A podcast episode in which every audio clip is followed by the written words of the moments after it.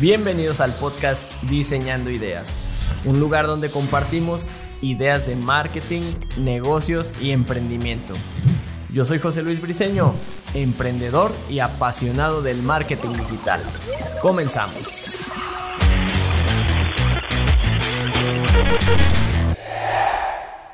¿Qué tal amigos?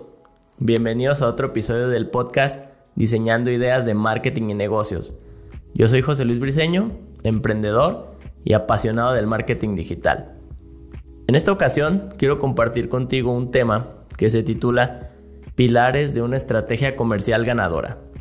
La importancia de este tema radica en que todas las empresas necesitan una estrategia comercial que les genere mayores ventas, mayores beneficios. Una problemática que se da con las empresas es que normalmente son pasivas comercialmente hablando. Con esto me refiero a que un negocio abre sus puertas, abre su cortina o simplemente sale al mercado y después espera que las ventas lleguen.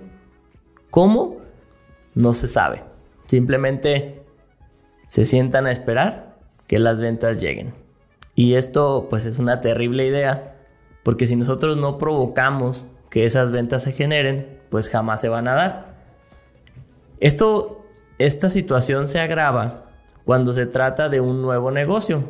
Cuando nosotros planeamos abrir un nuevo negocio o iniciar un negocio nuevo, pues planeamos cada detalle. Planeamos los servicios o los productos que vamos a ofrecer, el local comercial o las oficinas donde nos vamos a establecer, si vamos a necesitar colaboradores, empleados, y nosotros mismos lo vamos a hacer, que si el nombre de la marca, que las redes sociales, la página web, etc. Y muchas veces nos olvidamos de cómo le vamos a hacer para vender. Y esto es quizá lo más importante. Mucho se ha hablado ya, por ejemplo, de la estadística esta de que el 50% de las empresas quiebran antes de un año de operación y de las que sobreviven, otro gran porcentaje quiebra antes de 5 años y de las que sobreviven siguen haciendo eso, sobreviviendo, no creciendo, no consolidándose, sino sobreviviendo. Y toda esta problemática se deriva en gran parte de no tener una estrategia comercial sólida. Entonces, para que nuestro negocio aspire a tener un buen crecimiento, necesitamos fincar esa estrategia comercial sólida sobre dos pilares fundamentales, que son por un lado el marketing y por otro lado las ventas. Otro punto que me gustaría comentar es que cuando un negocio nuevo abre, muchas veces lo que hacemos es apalancarnos con nuestros conocidos, nuestros referidos, nuestros amigos, nuestros familiares, que son los que muchas veces al inicio nos hacen fuertes y nos van consumiendo, nos van comprando nuestros productos y servicios y esto nos hace creer, digamos, estar en una falsa creencia de que nuestro negocio va caminando. Pero ¿qué sucede cuando esta fuente de prospección se agota? Pues simplemente nuestro negocio se viene a picada y ahora ya no tenemos ventas. Entonces, bien, como comentaba, necesitamos una estrategia sólida basada en dos pilares, que es el pilar del marketing y el pilar de las ventas. En el pilar del marketing, lo que debemos considerar es tener una buena campaña de marketing que nos garantice un flujo constante de prospectos calificados que nosotros podamos convertir en clientes. Hay un concepto que me gustaría compartirte donde se habla de tener una mesa de muchas patas. Específicamente pueden ser de 10 patas. Piensa en una mesa. Piensa que esa mesa no tiene patas. ¿Cómo estaría? Pues en el suelo. Si nosotros agregamos una pata, cada pata va a ser una estrategia comercial. Si nosotros agregamos una pata, es decir, empezamos a hacer un volanteo, por ejemplo, pues esa sería ya una pata. ¿Cómo se sostendría o qué tan estable sería una mesa de una pata? Pues muy poco estable. ¿Qué pasa si agregamos una segunda pata una segunda estrategia comercial? Pues seguiría siendo inestable, seguiría tambaleando ante el menor impulso. Si agregamos tres patas, seguimos teniendo un punto débil. Si agregamos cuatro patas, ya está más sólida, pero estamos en riesgo de que una pata falle y de todos modos nuestra empresa caería. Entonces, si nosotros vamos sumando patas a esta mesa, esta mesa se va a volver más sólida cada vez. Y a eso se refiere esta estrategia de la, de la mesa de 10 patas, de desarrollar 10 estrategias diferentes que nos traigan un flujo comercial, un flujo de prospectos a nuestro negocio, que nosotros podamos canalizar en clientes nuevos y en ventas. Entonces, esa sería la parte del pilar de marketing.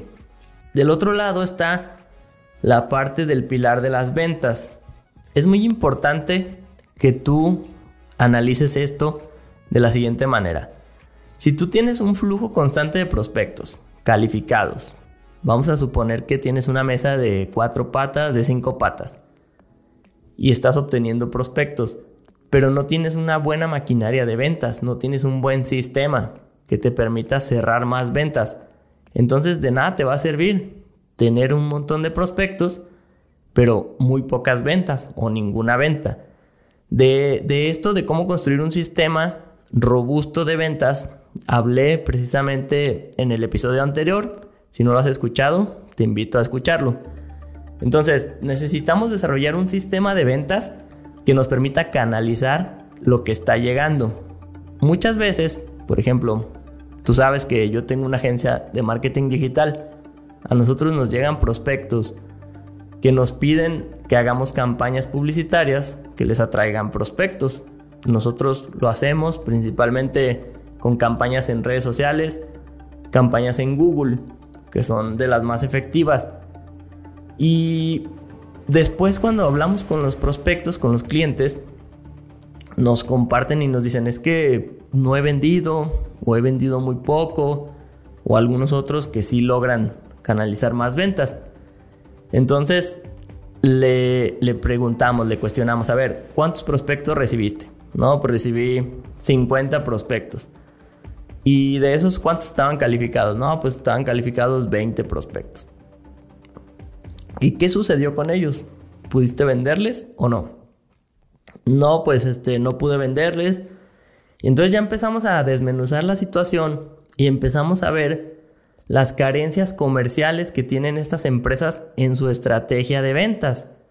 Y entonces ya empezamos a, darles tips, a darles consejos de cómo hacer un correcto seguimiento, de que un cliente no porque no compró a la primera quiere decir que no te va a comprar, sino que tú tienes que seguir dándole seguimiento, dándole una atención y que para que eso se convierta en ventas, pues tiene que llegar ese otro pilar, que es el de las ventas.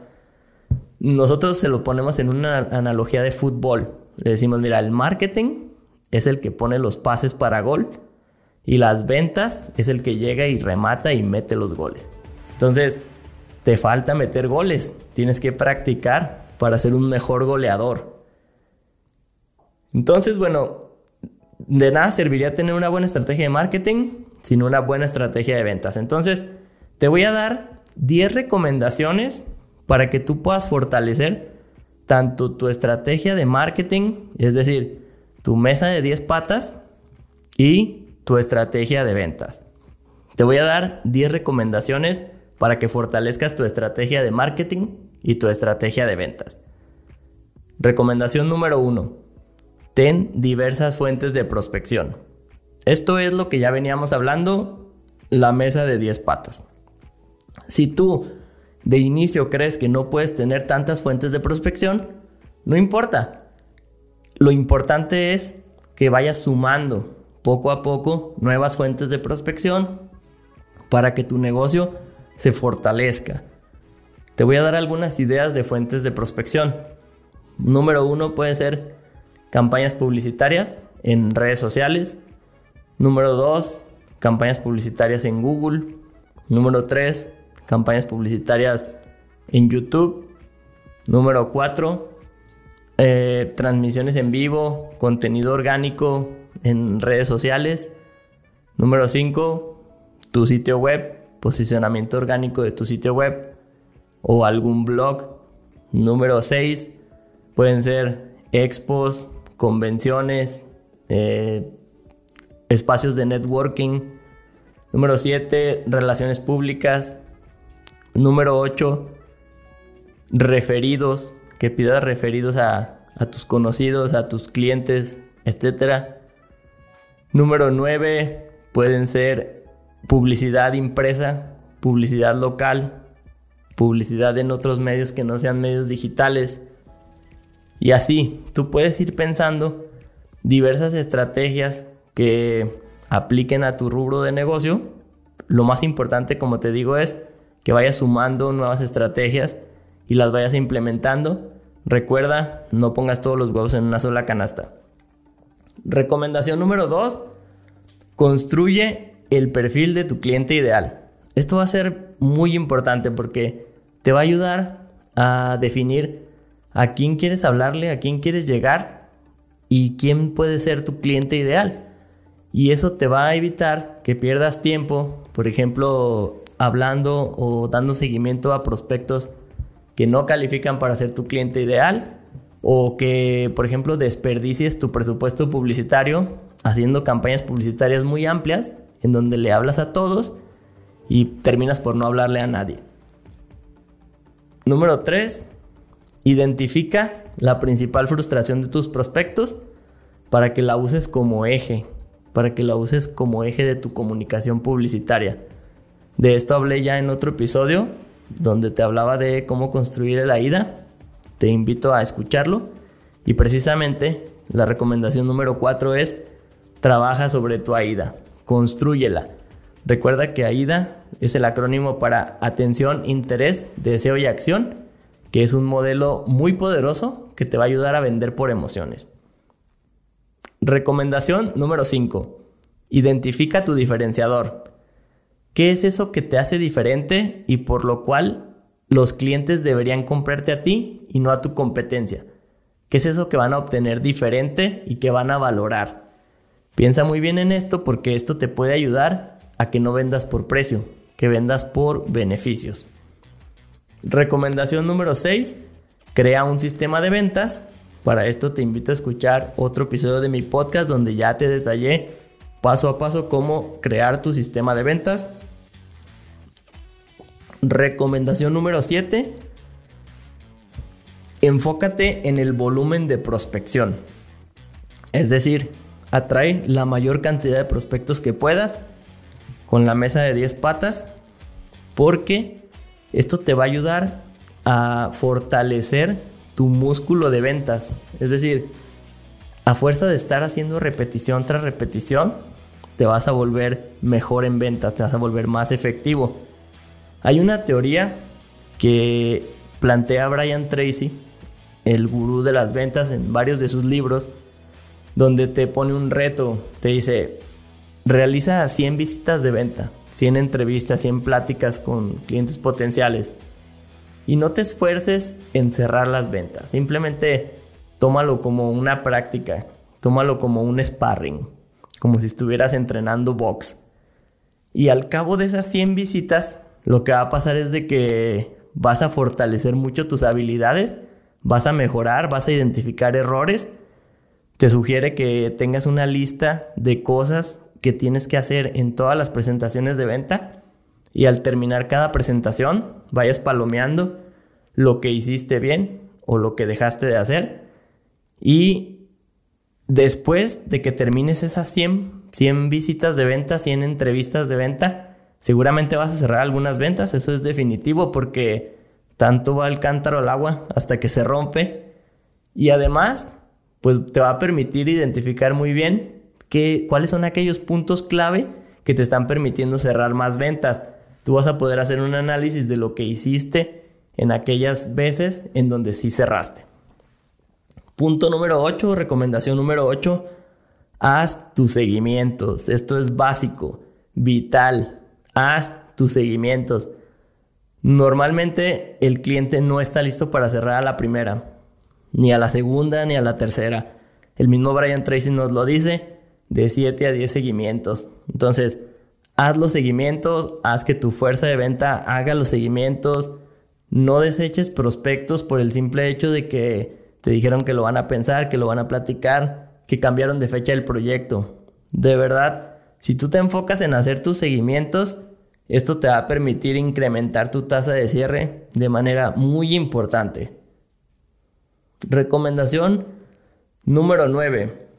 Trabaja en tus ofertas de alto valor percibido. También este punto ya lo he hablado en otros episodios, pero se trata simplemente de que tú desarrolles aquellos productos o servicios adicionales que puedes ofrecer a tus prospectos cuando estés a punto de cerrar una venta, cuando te pidan un descuento, etc. Esto te va a permitir no dar descuentos para que no acabes con tu rentabilidad y a su vez ofrecer un incentivo a tu cliente para que cierre la venta en ese momento. Estas ofertas de alto valor percibido pueden ser cosas sencillas, cosas simples que tú a lo mejor te cuestan muy baratas o casi no te cuestan porque es un servicio adicional que tú estás dando, pero que hacen que el cliente se sienta feliz, se sienta contento. Recuerda que lo que el cliente quiere es sentir que ganó la negociación. Y si tú le das algo extra, ya el cliente siente que ganó la negociación y se va a ir feliz y te va a comprar. Y el punto número 10 y último es utiliza un CRM o algo similar, que puede ser también una hoja de Excel para hacer el seguimiento de tus prospectos. Un CRM, por si no lo sabes, es un sistema que te permite hacer un seguimiento de tus relaciones con clientes y prospectos y evidentemente te va a permitir tener un mayor control de las interacciones. Lo que venimos hablando ahorita, los seguimientos, te lo va a hacer más sencillo para que lo puedas realizar. Y muy bien. Pues hasta aquí el tema de hoy, amigos. Espero que les haya sido de mucho valor lo que les acabo de compartir. Me haría muy feliz que me compartieras tus comentarios, que me hicieras llegar tu retroalimentación de este y de otros episodios. Recuerda que me puedes encontrar en las redes sociales como José Luis Briseño, como JL Brisenor, el podcast Diseñando Ideas de Marketing y Negocios, mi página web www.jlbrisenor.com. Te pido que si te gustó, si encuentras valor en este material, te suscribas al canal, me sigas en redes sociales y también que me cuentes qué otros temas quisieras que tocáramos aquí en el podcast. Gracias amigos.